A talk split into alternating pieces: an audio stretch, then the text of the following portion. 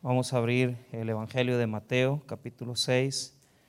Mateo, capítulo 6, versículo 22.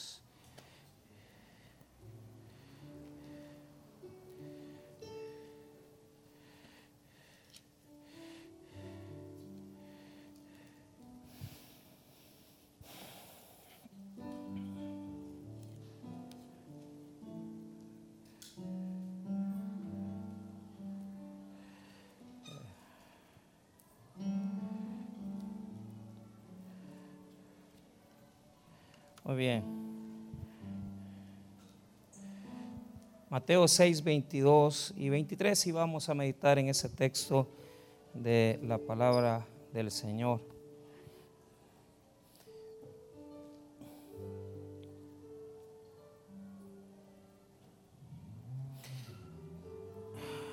La palabra del Señor dice así, la lámpara del cuerpo es el ojo, así que si tu ojo es bueno, todo tu cuerpo estará lleno de luz. Pero si tu ojo es maligno, todo tu cuerpo estará en tinieblas. Así que si la luz que en ti hay es tinieblas, ¿cuántas no serán las mismas tinieblas? Oramos. Padre, bendiga su palabra, le pedimos que pueda ministrar, hablar nuestras vidas por medio de, de su palabra. Oramos por todos aquellos que anhelamos de parte suya un milagro para que sea usted, Señor, bendiciendo la vida de todos los que estamos aquí presentes, hablándonos por medio de su palabra, ministrándonos. Gracias te damos por ser tan misericordioso y tan bueno con nosotros. En el nombre de Cristo Jesús. Amén y amén. Pueden tomar asiento.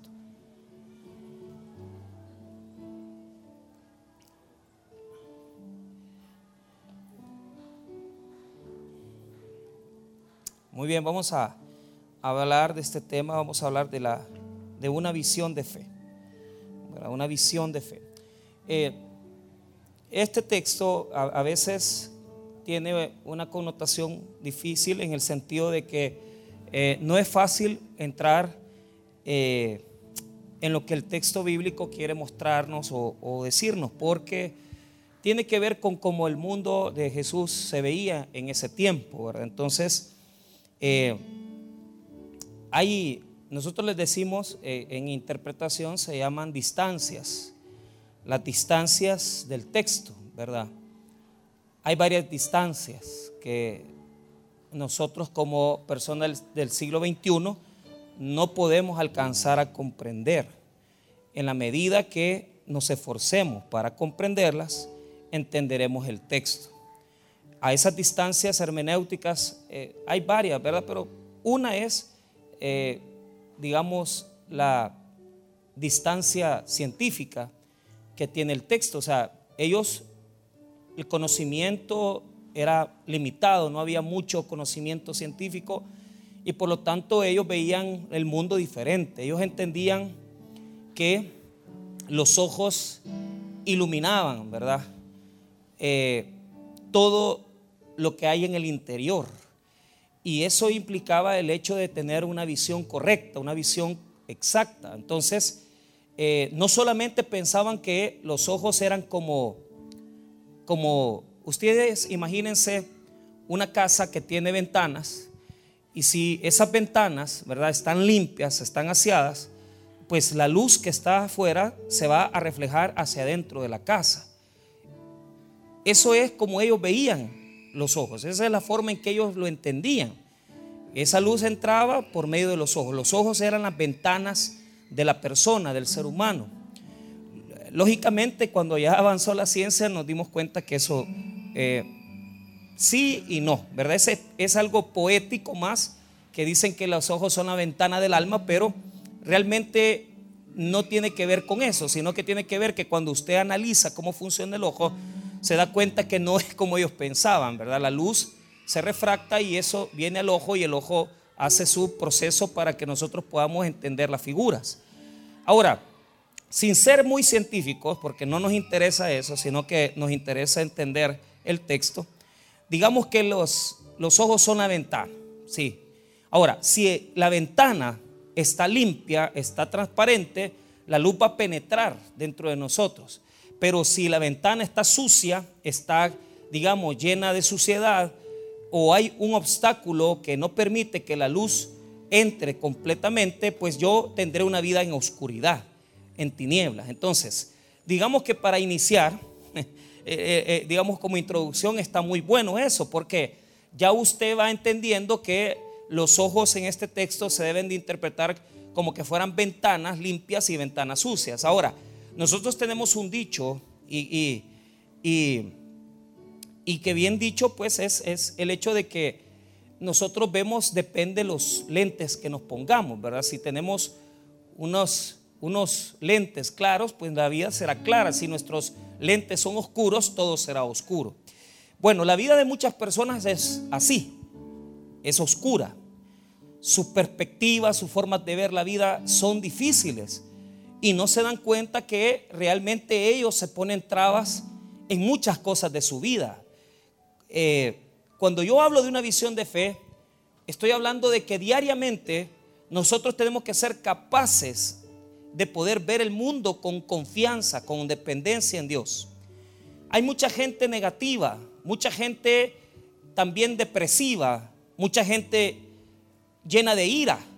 Y cuando tú dejas que la ira, que el enojo, cuando dejas que todas esas cosas te nublen tu visión, tú ya no puedes ver el futuro ni tampoco puedes ver eh, lo que Dios tiene para ti. Hay mucha gente conformista. Hay que ser conforme, pero no conformista. Ser conforme es decir, estoy bien como Dios me tiene. Pero ser conformista es no querer nada mejor para el futuro. Ahora, ¿cómo yo cambio mi perspectiva? Hay personas que ven todo con los lentes de el dinero. Y toda su vida es cuestión de plata, es, ver quién, quién, quién, le, quién, le, quién le, a quién le van a sacar pisto, eh, cómo hacen un negocio. Y ven en las relaciones dinero. Y, y si usted ve eso en su vida, pues usted está mal, porque Usted puede tener plata ahora, pero el dinero es como, como las águilas, tiene alas como las águilas. Y el día de mañana usted no va a tener nada. Hay personas que ven la vida con relación a sus propios intereses de una forma egoísta. Y por lo tanto, su futuro, su perspectiva está contaminada porque todo va a girar alrededor de esa persona y nunca va a buscar el beneficio de las demás. Ahora, este texto es importante porque ¿Cómo es que nosotros podemos cambiar nuestra visión de vida? ¿Cómo nosotros podemos cambiar nuestra perspectiva? ¿Cómo nosotros podemos cambiar el futuro? ¿Cómo nosotros podemos ser diferentes en creerle a Dios, a cosas grandes, a cosas maravillosas, a cosas que Dios tiene para nosotros? Cuando el pastor fundador construía el edificio Masada, imagínense que en esa época hablaban de colones. Y ese edificio posiblemente anduvo costando por lo menos unos 13 millones de colones. O sea, estamos hablando ahora eh, de, un poquito menos de, un poquito más de un millón de dólares, de un poquito más, por un millón 300, 400 mil dólares. Entonces, eh, de repente, todas las decisiones de compra que eran de bastante dinero en la iglesia, siempre se discutían con la directiva. Entonces, cuando el pastor les propuso comprar el terreno y construir el edificio, le preguntaron los directivos, le dijeron, pastor, ¿y qué es lo que va a construir ahí? Entonces, el pastor le dice, mire, vamos a construir un edificio para parqueo, vamos a parquear ahí 400 carros, vamos a parquear ahí 400 eh, vehículos. Entonces, eh, eh, el pastor siempre nos comentaba esa, esa, esa experiencia porque uno de los directivos que todavía está vivo, ¿verdad? Que está vivo y que está en la iglesia, por cierto, eh, le dice, mire pastor, ¿y para qué vamos a gastar tanto dinero, verdad? En un edificio de, tres plantas de parqueo. Eh, ¿Y para qué vamos a gastar tanta plata si ese es un dineral? Y, claro, uno cuando, no es que a uno no le guste que le contradigan como pastor, pero sinceramente somos un poquito, eh, a veces orgullosos, ¿verdad? Pero, pero molesta porque la, visión que uno tiene para una iglesia tal vez no es la que usted tiene. Aquí hay gente que se ha, burlado de lo que yo he creído en Dios y de lo que yo quiero para esta iglesia. Y se burlan porque dicen, ellos no, tienen esa fe, no tienen esa visión. Porque yo no estoy esperando que las cosas me caigan del cielo. Nosotros las trabajamos, nos esforzamos, eh, sudamos por eso. Entonces la gente piensa que es solo orando. No, no, oramos, disciplinamos, trabajamos. Entonces el directivo le dijo al pastor, pastor le dijo, eso es ridículo estar gastando 13 millones de colones. En, imagínese lo que es ahora un millón trescientos mil colones, o dólares, perdón. Si, si yo le digo un millón trescientos mil, ya, ya hay un susto en nosotros, ¿verdad? Pero el pastor bien sabio, ¿verdad? Le dijo, mira, fulano, le dijo, te voy a hacer una pregunta. Cuando, cuando vos veniste a esta iglesia hace 15 años, ¿cómo venías vos? Él trabajaba ahí cerquita del tabernáculo central y él venía, él, comenzó a llegar a la iglesia a pie. Mire, pastor, yo a pie vino, vengo. ¿Qué es lo que Dios te dio? Lo primero que Dios te dio cuando comenzaste a congregar, un carro, le. Él trabajaba en una distribuidora de carros, pero no tenía carro. Y lo primero que Dios le dio fue un vehículo. Y en el carro ya venía con su familia. Pero después de eso le dijo, mira, ¿y cuántos carros tenés parqueados en tu casa? Mire, está el mío, el de mi esposa y el de mis hijos y el de mi hija, le dijo. Eran tres en ese momento. Tres carros parqueados en la casa. Entonces, ¿por qué crees que quiero construir un edificio de tres plantas para parqueo? los cristianos prosperan y eventualmente aquel que viene a pie en un momento determinado va a venir en carro. Y aquel que tiene tal vez ahorita, eh, eh, tal vez tus hijos chiquititos, eventualmente va a trabajar y le va a comprar un carro a su hijo. Entonces, e, esa práctica de decir, bueno, pensemos en algo más grande, no cualquiera la tiene. Bueno, de tal manera que cuando, cuando vino la cuarentena y la pandemia, usted sabe que ninguna iglesia abrió sus puertas. ¿Y sabe qué? Fue increíble porque los parqueos que el pastor construyó en esa época los alquilaron, Simán los alquiló, todas las empresas y las ONG se los alquilaron al tabernáculo. Y todo el alquiler que entra de esa plata son como 30 mil pesos mensuales. ¿Cuánto? Si, si, yo quisiera comprar el terreno de enfrente y quisiera hacer un parqueo ahí y se lo alquilara al gimnasio y se, y, se lo alquiláramos a ellos, sacáramos pisto. ¿Y sabe qué? En 10 años estaríamos construyendo otro edificio ahí. Pero ¿sabe cuál es el punto? La gente no tiene visión de fe. No tiene visión de fe. ¿Qué es lo que sueña, pastor? Yo sueño construir ahí, construir aquí, yo no sé, a donde Dios me va a dejar. No sé si vamos a comprar otra, pero tenemos que construir un auditorio y esto es muy caro. Aquí cuesta 150 mil pesos ampliarlo para allá. Y si el terreno no lo venden en 150, entonces mejor compremos terreno y construyamos ahí un edificio. ¿Y qué va a hacer con esto, pastor? Pues ahí va a ser el colegio. En un año vamos a fundar el colegio. Ahorita no, porque la iglesia está muy débil.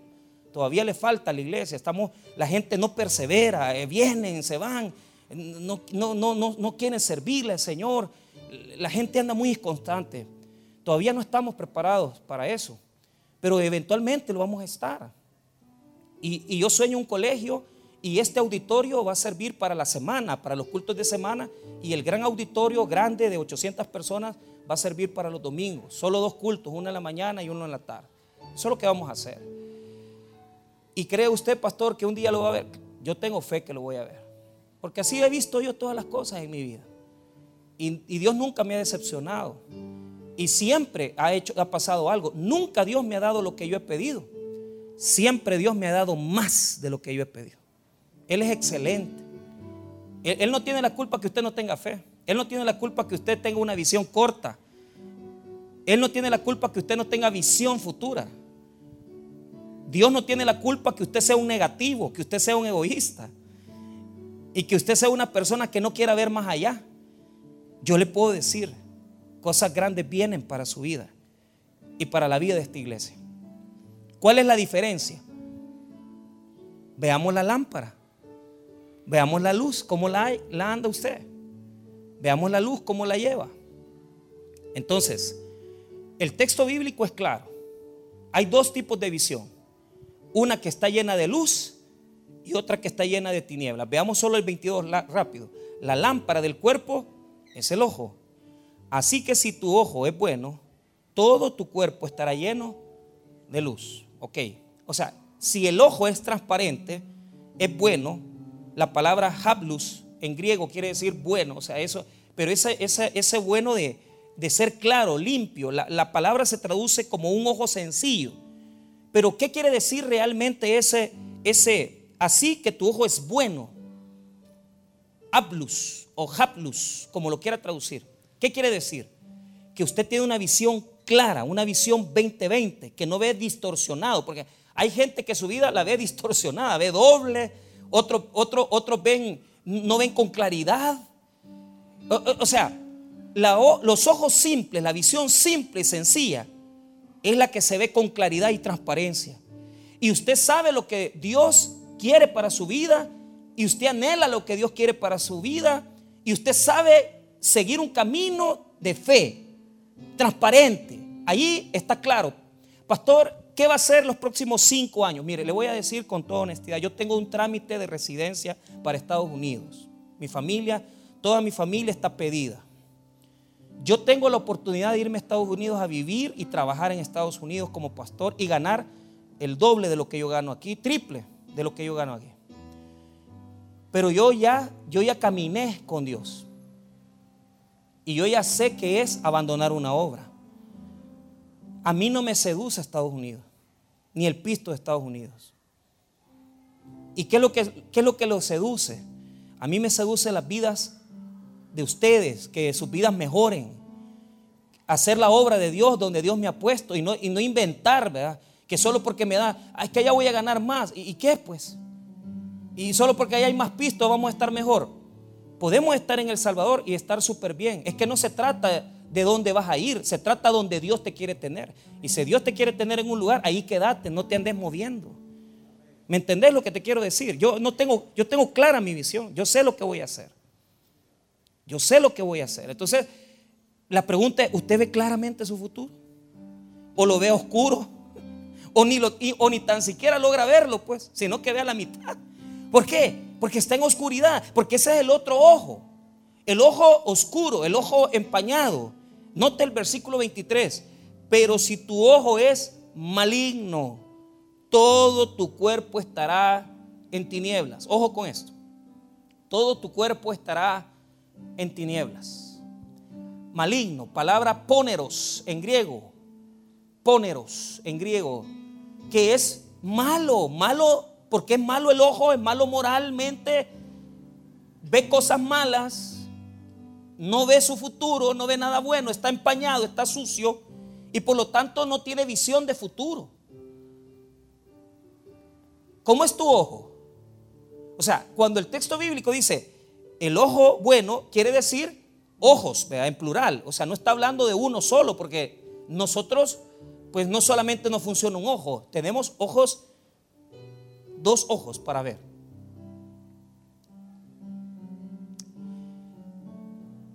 Ahora, pongámosle un poco de, un poquito de, de chile y limón. Ah. Yo les he enseñado a ustedes que cuando uno lee un texto, usted tiene que ver su contexto. Entonces, note de lo que está hablando. En primer lugar, mire lo que dice el verso 19 en el título. Tesoros en el cielo. No os hagáis tesoros en la tierra donde la polilla y el orín corrompen y donde ladrones minan y hurtan sino haceos tesoros en el cielo donde ni la polilla ni el orín corrompen y donde ladrones no minan ni hurtan. Porque donde esté vuestro tesoro, ahí estará también vuestro corazón. ¿De qué está hablando el contexto? Está hablando de economía. Está hablando de propiedades materiales. Está hablando de prosperidad material.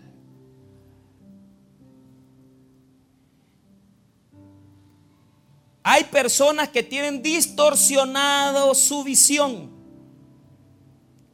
porque están pensando en cómo van a ser pistos estos cinco años que vienen. Ustedes, discúlpenme, pero no tienen la visión 2020. Tienen distorsionada la visión. Lo que Jesús está hablando en este texto es que cuando yo tengo un ojo claro, cuando yo tengo un ojo limpio, yo soy capaz de entender lo que Dios quiere para mi vida, porque busco los tesoros celestiales, busco los tesoros espirituales, busco lo que es de bien de Dios para mi vida. Yo no puedo mezclar la visión y estar buscando lo material y lo espiritual. No, busco lo espiritual para después buscar lo material. Porque si busco lo espiritual, lo, demás vendrá por añadidura. El Evangelio dice, buscad primeramente el reino de Dios y su justicia y todas estas cosas os serán añadidas.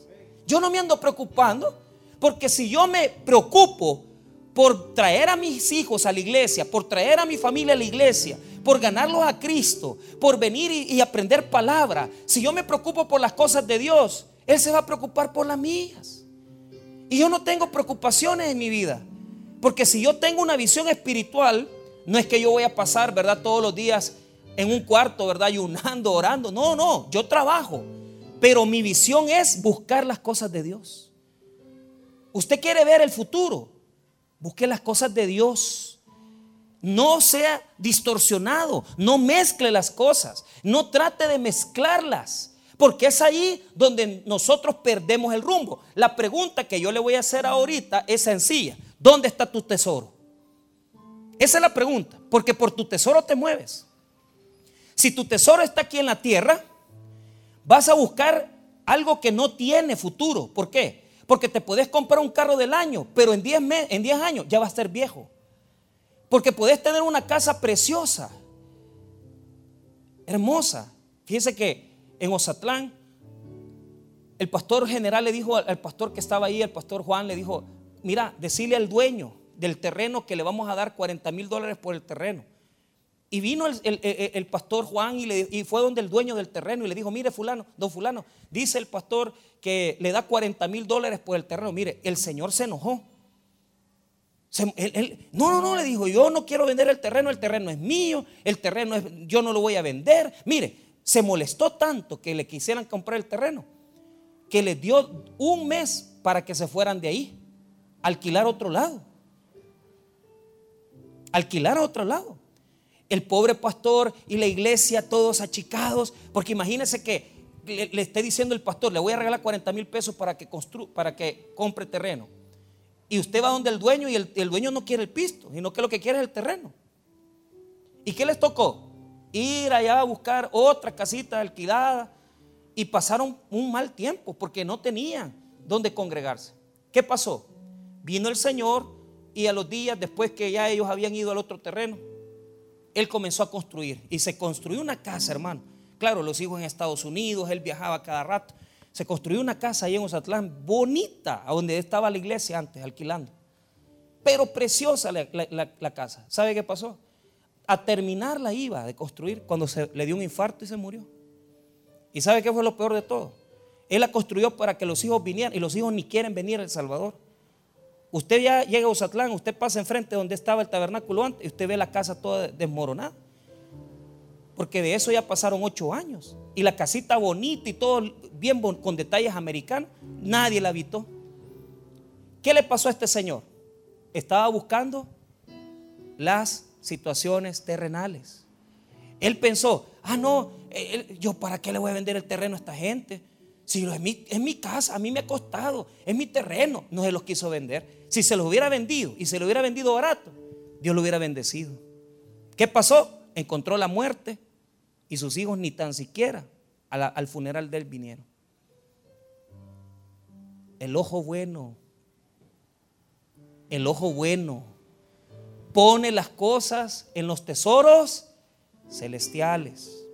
Y todos los días vas a tener que tomar decisiones por agradar a Dios o por agradar al mundo por agradar al Señor o por agradarte tú mismo. Pero la pregunta que yo te hago, ¿tienes un ojo bueno o tienes un ojo malo?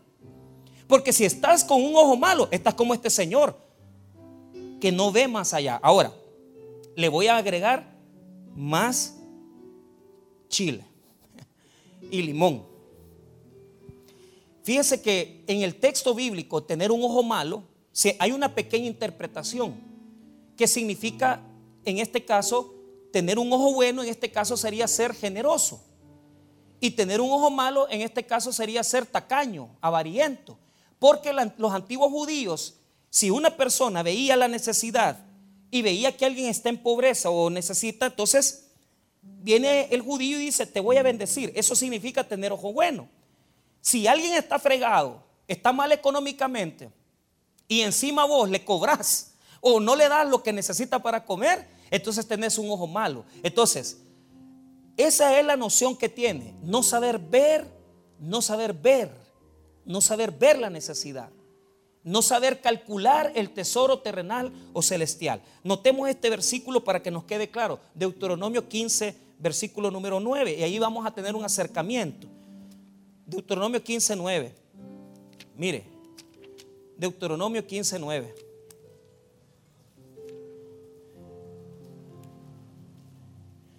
Guárdate de tener en tu corazón pensamiento perverso, diciendo, cerca está el año séptimo, el de la remisión.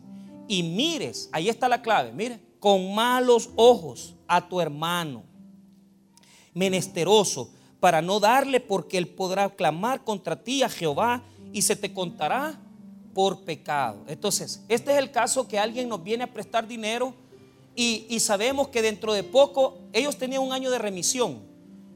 Cuando se hacía el año del jubileo, vos le tenías que perdonar las deudas a, las personas que te han prestado. Entonces, mira bien, si faltan tres años para el año de remisión del jubileo y él te prestó a vos 500 dólares, entonces te dice, hermano, préstame 500 pesos, pero vos sabés que faltan tres años para el día de la remisión, entonces pues va a decir, no, si tres años faltan, no me va a pagar, mejor no le presto.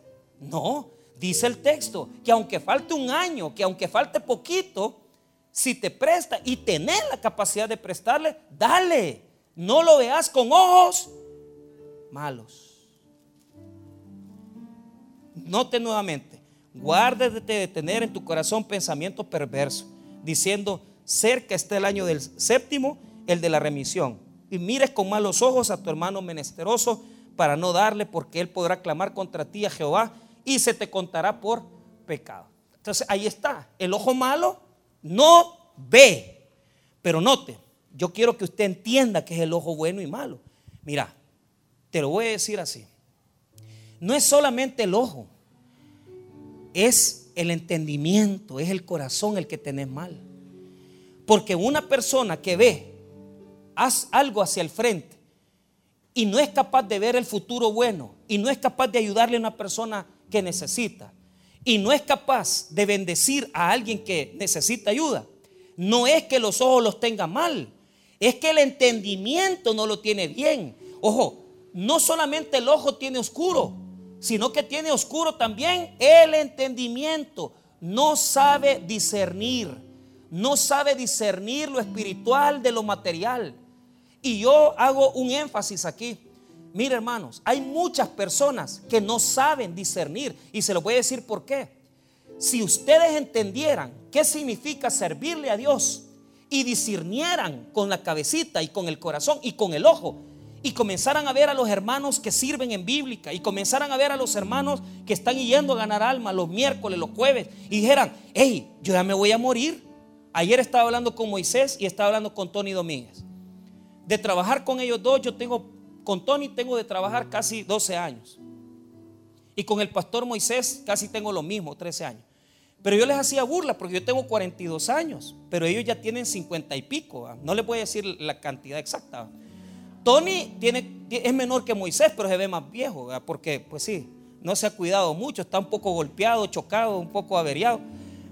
Pero mire bien, les digo, les pregunto yo, si Dios permite que trabajemos juntos, ¿Cuántos años más vamos a estar sirviendo en Cojut? ¿10 años? ¿12 años? Y todavía les pregunté, honestamente, ¿cuántos años podemos servirle bien al Señor? Así, con, con, tener salud. Yo, yo le calculo que si Dios me diera a mí hasta los 65 años para servirle con todo, pues yo estaría agradecido. El problema es para ellos, porque ya a los 65 ya les quedan 15 más o menos. Entonces, a mí todavía me faltan unos 20 más o menos. Entonces voy a disfrutar más yo. ¿ah? Pero yo hice cálculos de lo que le voy a servir a Dios. ¿Por qué? Si ya le serví desde 1997, yo le vengo sirviendo al Señor.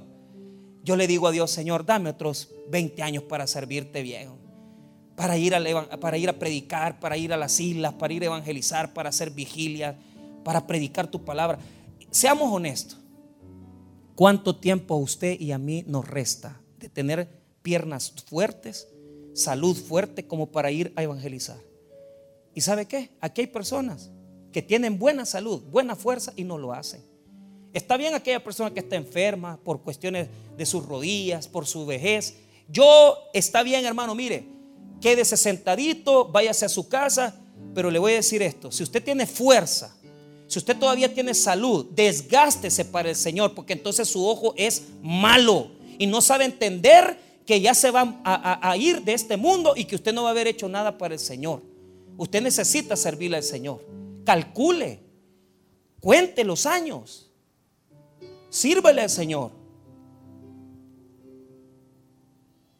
Y parecería increíble, pero yo tengo claro eso hace 20 años yo no pensaba en dejar a alguien de heredero de algo, ¿no? Pero yo estoy seguro que predicando el Evangelio aquí, yo voy a tener, si Dios me permitiera escoger el pastor que va a quedar después de mí, pues sería un gran privilegio. Y, puede ser que ya nació, puede ser que ya ande ahí, que sea un jovencito que Dios va escoger para llevar este ministerio. Pero yo ya no estoy viendo, hermano, quedarme, que voy a venir hasta los 80 años a predicar y que me suban chiñado aquí. No, hermano, por favor, mire, ya a los 80 años yo quiero estar ya en una maca, o sea, tranquilo, ya habiendo servido al Señor.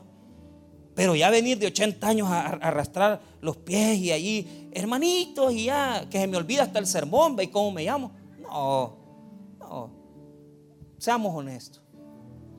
Si Dios te ha dado vida, es para que le sirvas a Él y para que le dediques a Él. Tené un ojo bueno, hombre. Tené un ojo bueno. O sea, entender, si no comprendes esto es porque tu capacidad de discernimiento está malo. Tener ojo bueno es entender lo espiritual y tener un ojo malo es no entender lo espiritual. Mire lo que dice Efesios 4 y note lo que dice ahí para que usted note. El tema de ver a un menesteroso pidiéndote dinero. El tema de que, de que te dice el pastor, mira, ¿por qué no te involucras? ¿Por qué? O sea, es tener un ojo bueno, un, un ojo malo. ¿Por qué? No, no sabes discernir lo espiritual. No sabes discernir lo espiritual. Efesios, capítulo 4, verso 17. Para que le quede claro ese texto. Mire, no es tanto el ojo, es el entendimiento. Porque la gran mayoría, seamos honestos, los ojos los tenemos bien bonitos, aunque algunos de nosotros ya, usamos lentes, estamos un poco chocos. Pero, pero no se trata de eso el versículo. Efesios 4, 17.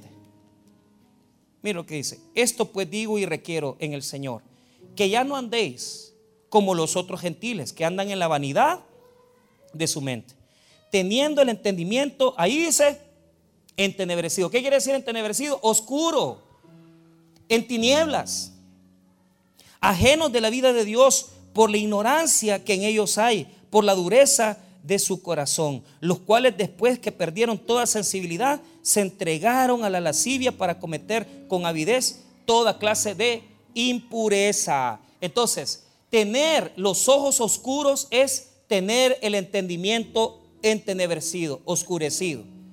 Y lo que implica es, hermano, que usted no le sirven los ojos espirituales los ojos espirituales son los que le tienen que servir. Cuando usted tiene buenos ojos espirituales, puede ver lo que yo estoy viendo, el terreno, la construcción. Y pastor, ¿y por qué quiere construir? Si es que yo no lo voy a construir para usted, lo vamos a construir para sus nietos. Lo vamos a construir para sus bisnietos, porque aquí algunos ya tienen sus bisnietos. Si es que no es para nosotros. Lo que estamos haciendo es tratando de expandir el reino. Hoy pasé por el centro, allá por el Burger King, y ahí está, ¿verdad? Ese edificio antiguo, como sí, el cine, el teatro, no sé. Y yo, qué bonito esto, como cómo quisiera tener la oportunidad de un local así, decía yo. Si aquí pudiéramos hacer un evento y predicar el Evangelio, eh, siempre pensando en ganar almas, eh, en traer gente a los pies de Cristo. Pero ¿sabe qué es lo que me duele? Me duele que muchos no entran en lo espiritual, les cuesta. Eh, están viviendo en el mundo, están viviendo eh, eh, en lo terrenal y no hacen por decir, hey, voy a abrir mis ojos espirituales. ¿Qué le pasó al apóstol Pablo cuando cayó? su camino a Damasco. Todos tenemos un camino a Damasco. ¿Y cuál es el camino a Damasco? El camino donde Dios te encuentra y donde te bota y te tira al suelo para abrirte el entendimiento. ¿Y qué pasó? Dice que el apóstol Pablo cuando iba camino a Damasco se cayó. No dice de qué se cayó. No dice se cayó de un caballo lo que sea. Yo no sé de qué se va a caer usted, si de la bicicleta, de su moto o lo que sea. Pero a veces hay personas que hasta que están en la cárcel, hasta que están tirados en la cama del hospital, hasta que están ya ahí sentados y dice, ¿qué he hecho con mi vida? Dice que el apóstol Pablo quedó ciego del resplandor de la gloria de Cristo. Y después le impusieron manos y le quitaron su ceguera. Y se cayeron de sus ojos como escamas. Hay personas que tienen escamas en sus ojos. Yo voy a predicar aquí y le voy a decir, vayan a evangelizar, vayan a servir. Nunca lo van a hacer. ¿Por qué? Porque tienen un ojo malo, tienen el entendimiento oscurecido, entenebrecido. Y la luz no ha llegado a sus mentes viven en lo moral, viven en lo, en, lo, material, viven en el sistema, pero no entran en lo espiritual. Todo es espiritual, hermano, todo es espiritual. Vamos a comprar unos proyectores para sustituir las pantallas y mandárselas a las aulas allá, a los, hermanos, a los hermanos de sordos, para, para que los proyectores nos queden a nosotros con unas buenas pantallas grandes ahí. Entonces yo, y Eric fue donde nuestro amigo que nos, que nos da los financiamientos de, de tecnología y le dije a Eric, va, oremos pues, le dije yo. ¿Y por qué vamos a orar? ¿Veis cuánto valen los proyectores? Le dije yo, 1200 bolas, le dije. Como no los vas a pagar vos, oremos. Comenzamos a orar, Padre, en el nombre de Jesús. Ponele gracias a este siervo que cuando lo vean lo vea galambe y el hermano diga, ay, pobrecito, le vamos a dar el crédito. Ahí me estuvo hablando ahorita que me vino, no sé si le dijeron que sí o no. Pero ¿para qué, ¿para qué proyectores? Para que vean los versículos bien, eso es muy pequeño. Y que esas pantallas vayan allá abajo para dar, para dar clases de escuela bíblica y que dé clases de sordos, los hermanos. Eso se va a ver grandísimo allá abajo. Todo para la obra. Aquí todo es para la obra. Ya está el camioncito, 19.700 pesos. A mí no me preocupa la deuda. ¿Qué es lo que yo pienso? ¿Cuánta gente va a venir en ese, en ese camioncito para venir a aprender palabra de Dios? Eso es lo que yo me pongo a pensar. Esos 19 mil pesos a mí no me quitan la, vida, ni el sueño, hermano. ¿Sabe por qué? Porque eso es de Dios, hombre. ¿Y qué, qué estoy haciendo yo? Vaya, vamos a poner los barandales, vamos a poner unos buenos asientos para que cuando vengan de las comunidades vayan seguros los hermanos. Preocupados para la obra, para la obra, para la obra. O sea, yo vivo para, para cosas mías también a veces, pero, pero todo lo ponemos en Cristo. Todo lo ponemos en Cristo. Todo lo ponemos en Cristo. Mi vida está en Cristo. O sea, yo me levanto pensando en Cristo, pensando en la obra, pensando en esto, qué va a pasar, las almas, el evento. Todo para que camine la obra de Dios. Y usted, hermano, yo sé que usted no es el pastor de esta iglesia, no necesita pensar en eso, pero debería levantarse pensando cómo va a empujar más a sus hijos, cómo va a empujar más a su, a su esposo, a su pareja, que, que, vayamos, evangelicemos, sirvamos, vamos a sentarnos a la casa de Dios a adorar. Eso es lo que Dios quiere. Tengan un ojo bueno, un ojo limpio, un ojo que ilumine. ¿Por qué razón? Porque aplicándolo a este texto, si usted vuelve conmigo a Mateo 6, versículo 22, que es el que estábamos viendo, mire por qué se lo digo. Mateo 6, 22. Cuando la luz entra en nosotros, todo nuestro cuerpo estará lleno de qué? De luz, dice. ¿Por qué? Porque mi vida, mis acciones, las dirige la luz de Cristo en mi vida. La palabra de Dios ilumina mi ser y mi acción, mi servicio, mi trabajo, mis acciones, mi conducta están regidas por el poder de Dios. ¿Y sabe qué es tan poderoso esto, hermano? Es tan poderoso esto que hay personas que, al ver palabra, que al, al conocer palabra, que al saberse iluminados de Jesús, todos ellos, todos ellos resplandecen la gloria de Jesucristo. No necesitamos gritar, no necesitamos decir grandes cosas, porque toda tu conducta está siendo regida y dirigida por el poder de Dios. Entonces, cuando yo tengo una visión de fe y sé lo que quiero en Cristo, y sé lo que Cristo quiere de mí, y sé dónde está mi tesoro, todas mis acciones se dirigen a trabajar para el fin que yo me he propuesto. ¿Y cuál es el fin? Trabajar en la obra, levantar una iglesia, levantar más gentes, predicar el Evangelio, hacer más comunidades. Todas mis acciones están dirigidas para actuar en la visión que Dios me ha puesto. La visión de fe es como Dios ve la vida suya. Usted tiene que hacer una oración en esta noche. Señor, dame tus ojos. Quiero ver como tú ves. Quiero ver como tú ves. Hay gente que no ve. No tiene visión de fe. Está en, en el ojo oscurecido. Está en el ojo egoísta. Están encerrados y no logran ver. Mire, quiero que note algo.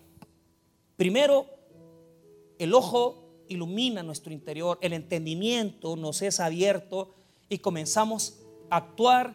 Todas nuestras acciones van enfocadas en la visión que ha puesto Dios en nuestras vidas, en nuestros corazones, una perspectiva diferente. Yo no concibo un cristiano aquí que esté pensando en una forma de fracaso. Yo no consigo una persona aquí que esté pensando en suicidarse, porque si ya tenés a Cristo y has visto el rostro de Dios, tenés que ver hacia adentro y la luz tiene que iluminar tu ser. Ahora, ¿qué es lo que yo veo? Esa luz oscura, note esto, note esto.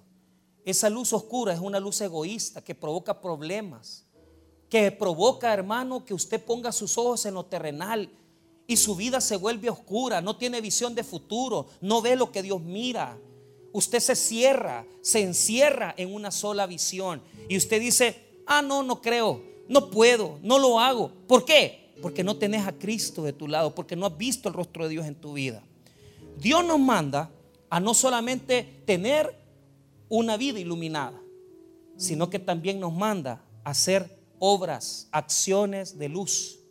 Vea conmigo Mateo 5, versículo número 14 no solamente es una vida iluminada. O sea, no solamente la luz tiene que entrar a tu entendimiento, sino que cuando ya entró a tu entendimiento tienes que dar el siguiente paso. ¿Y cuál es el siguiente paso? Acciones de luz. Acciones, obras de luz. Y esto es lo que yo en esta noche reflexiono. Mire, no basta solo con ver a Cristo y, y tener un ojo bueno y saber discernir y tener una visión de futuro sino que también mis acciones tienen que hablar de la luz que domina mi vida. Mis acciones tienen que hablar de la luz que ilumina mi vida. Mire lo que dice el verso 14. Vosotros sois la luz del mundo. Una ciudad asentada sobre un monte no se puede, ¿qué? Esconder. ¿Quién es esa ciudad? Usted, yo. Asentada en un monte. O sea, note, el texto bíblico tiene dos etapas. Una es como nos ve el mundo de lejos. A nosotros nos ve sentados en un monte iluminando la oscuridad. Mire, yo voy al gimnasio, no hago grandes cosas, no crea que yo me pongo... Nada de eso, yo no me, no me engaño. 30 minutos, ah, sudo y me vengo. Y voy así.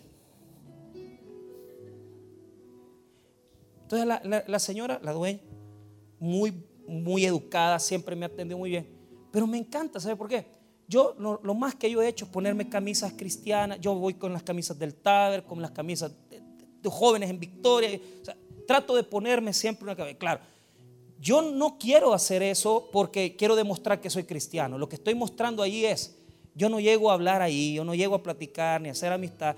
Yo estoy haciendo mis cosas y déjenme. Pero la, señora algo ha visto, yo no sé qué ha visto. mire, me dice, claro, ahí hay otros hermanos que se, que se, que se congregan con ella, que van al gimnasio también. Entonces, mire, me dice, quiero llegar a la iglesia. Vaya pues, le digo yo, a sus órdenes, en la iglesia tenemos estos cultos. Claro, o sea, eh, eh, eh, yo no sé qué puede ver la gente, pero, pero solo imagínese, solo imagínese que en cualquier momento yo comience a decir malas palabras, que yo comience a pararme ahí a hablarle a una muchacha en el gimnasio, ¿qué estoy haciendo? Estoy botándole la fe a la gente y estoy poniendo el Evangelio en el suelo. Somos una ciudad en el monte alto.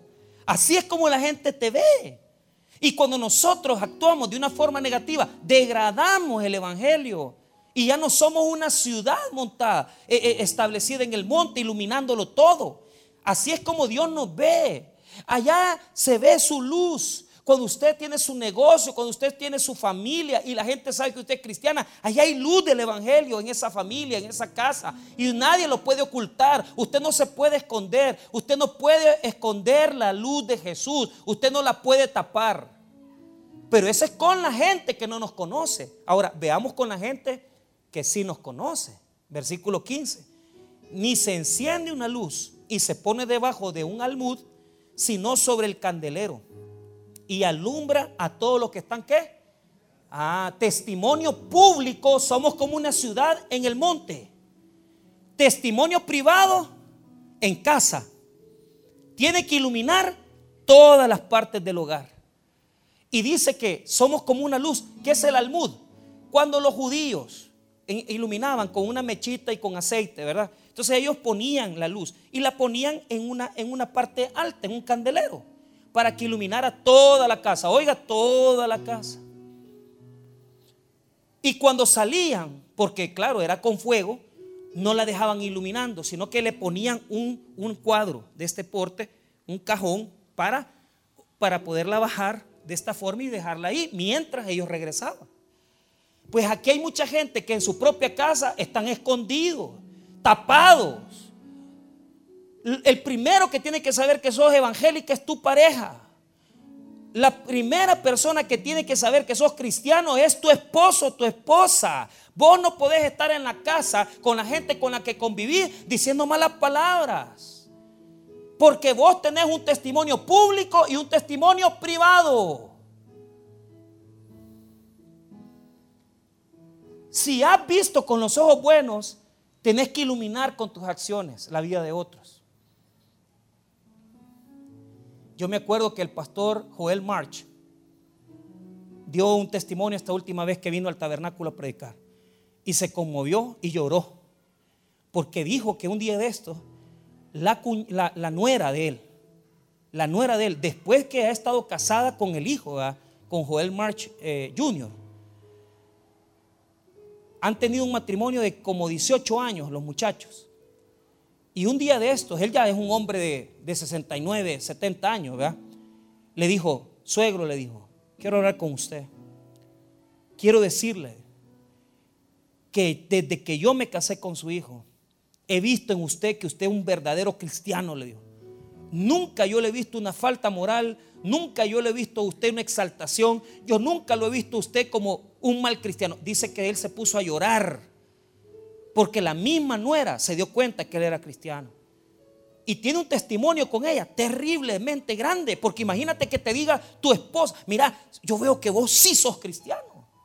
O sea, yo me pusiera a llorar si mis hijas me dijeran un día, papá, yo en estos años que he sido su hija, yo siempre he visto que usted ha amado a Jesús. Si eso ellas me lo dijeran a mí, yo me pusiera a chillar, hermano. ¿Qué no quisiera yo que mi casa supiera todo? Pero a veces no podemos. Porque en nuestra misma casa están los cigarrillos, están las cervezas, en la misma casa está la pornografía. ¿Por qué no lo pones encima? Poner la luz encima. Vuelvo a repetir el 15. Ni se enciende una luz y se pone debajo del almud, sino sobre el candelero y alumbra a todos los que están en qué? En casa. Testimonio público, testimonio privado. Pero mire el 16. Así alumbre vuestra luz delante de los hombres, para que vean vuestras buenas obras y glorifiquen a vuestro Padre que está en los cielos. Para que vean vuestras buenas obras. ¿Cómo vamos a darnos a conocer a los demás? Mire, es que yo tengo la camisa del Taber, es que mi, es que mi camioneta tiene el símbolo del Taber, mi carro tiene el símbolo del Taber. Mire, ni el carro ni la camiseta es cristiano. Es usted el cristiano. ¿Me entiende? Y si usted ha puesto logos del Tabre y ha puesto todo el también, ponga lo que quiera. La gente no se fija en eso, en lo que se fija en su conducta. Y oiga bien lo que le voy a decir. La palabra que está en el texto griego aquí, para que vean vuestras buenas obras. La palabra, en griego hay dos palabras para bueno. Ágatos quiere decir bueno en calidad, pero kalos, que es la palabra que está aquí, kalos en, en griego, bueno, quiere decir, kalos significa atractivo, bueno, atractivo, o sea que es algo que atrae a los demás, que atrae a la gente. Porque usted no necesita andar diciendo que usted es cristiano. Si usted hace acciones, obras de luz, que la gente se fija, mira este, mira lo que hace, mira lo que ha hecho. Es tan atractivo que no se puede esconder. Y por eso, hermano, la gente dice, mira, qué tremendo. A esta persona le inventan chambres, hablan de él y nunca se pone a pelear. Yo nunca lo he visto. Allí en la oficina yo nunca he visto hablando con otra mujer, que no sea su esposa, no se da la broma con la gente. Claro, yo no digo que, no hay momentos donde uno tiene que divertirse, pero, pero ya una cosa que la gente te vea con personas con inadecuadas, con gente. Buenas obras. Que la gente vea nuestras buenas obras. Buenas obras. Ahora, la vida iluminada las obras que iluminan y cerramos. Un detallito que me, que me faltó. Note esto. Note esto. Cuando leemos Mateo 6, el texto que hemos leído, 23, hay un detalle ahí. Mateo 6, 23.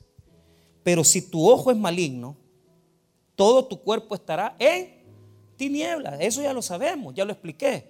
Pero mire el otro detalle. Así que si la luz que en ti hay es tinieblas, ¿cuántas no serán las mismas tinieblas? O sea, lo que está queriendo decir, allí los signos tenían que ser de admiración, no de incógnita, no de pregunta. Porque lo que quiere decir que tan oscuro está, porque hay personas que creen que están iluminando y no, y no iluminan ni pepa. ¿Ah? O sea, aquí hay mucha gente, y, yo, y me incluyo yo, que pensamos que andamos en luz. Eso es lo que pasa en la última porción del versículo. En la última porción del versículo está una persona que cree que está en la luz, pero no está en la luz, está en oscuridad. ¿Y sabe qué es lo que está haciendo? Llevando a la oscuridad a otra persona. Y uno ni cuenta se da. Porque habrán personas aquí que la luz que tienen dirán, es que yo estoy iluminado. Mentira, es oscuridad la que tenés. Y te has adaptado a esa oscuridad y, te, y estás viviendo en oscuridad. Y no me estoy refiriendo a personas que viven en pecado nada más, sino que solamente algo. Cuando usted lee este texto en primera epístola de Juan, mire rápidamente este texto. Primera de Juan 3:11. Hay personas que aparentemente dicen, no, yo estoy en la luz. No, no, no, no te fijes. Tú piensas que estás en la luz, pero realmente estás en tinieblas. Primera de Juan, capítulo 3, verso 11. La palabra de Dios dice, porque este, mire bien, porque este es el mensaje que habéis oído desde el principio, que nos amemos unos a otros. Pero mire lo que dice este versículo. Cuando nosotros no amamos, cuando nosotros no somos capaces de generar el amor de Dios, parece que estamos en la luz, pero realmente estamos en tinieblas. Porque aquel que no ama a su hermano es porque todavía no conoce a Dios y está en oscuridad. Y aparentemente usted dirige su vida como que, sí, yo conozco de Dios, yo conozco de Dios y conozco al Señor y estoy en la iglesia, pero la pregunta, ¿cuántos pleitos tenés en tu vida? ¿Cuántos conflictos tenés en tu vida? ¿Cuánta gente está peleada contigo? ¿Cuántas personas están en este momento discutiendo contigo? Y, no sos una persona que lleva paz, sino que conflicto. Y tú te preguntas y decís, ¿y cómo es eso? ¿Por qué? ¿Por qué peleo con toda esta gente? Y usted se pregunta, porque aparentemente usted está en la luz, pero en el profundo sentido del discernimiento, quizás todavía sin amor, usted está en tinieblas. Está en tinieblas. Hay otras personas que ven el mundo y ven ilusiones en el mundo y están fascinados con el mundo y son cristianos que están en la iglesia, pero viven en mundanalidad. Y es que, si bien es cierto, ellos han creído en Cristo, pero el problema es que no se han dado cuenta que no están generando la luz de Cristo, sino que están generando tinieblas.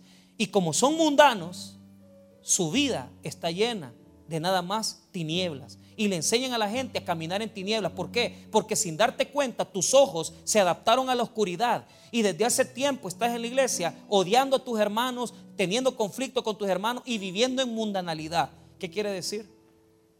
Que todavía no hay luz plena en tu vida. Hoy es un buen día para reflexionar y decir, ok, quizás mis ojos se adaptaron a la oscuridad Quizás he cometido el error de caminar en tinieblas y no me he dado cuenta que mis ojos son malos. Quizás mis obras y mi testimonio son oscuras. Y en lugar de dar un buen testimonio, estoy dando un mal testimonio. La pregunta es, ¿tienes un ojo bueno o tienes un ojo malo? ¿Tienes discernimiento espiritual o tienes nada más? Una vida llena de religiosidad y verdaderamente no tienes luz, tienes tinieblas. Y eso es lo que reflejas. Tú no te das cuenta, pero la gente sí se da cuenta que tienes tu vida llena de mundanalidad y tienes tu vida llena de odio. Humillémonos pues reconociendo que necesitamos la luz de Cristo en nuestras vidas. Vamos a orar, hermanos.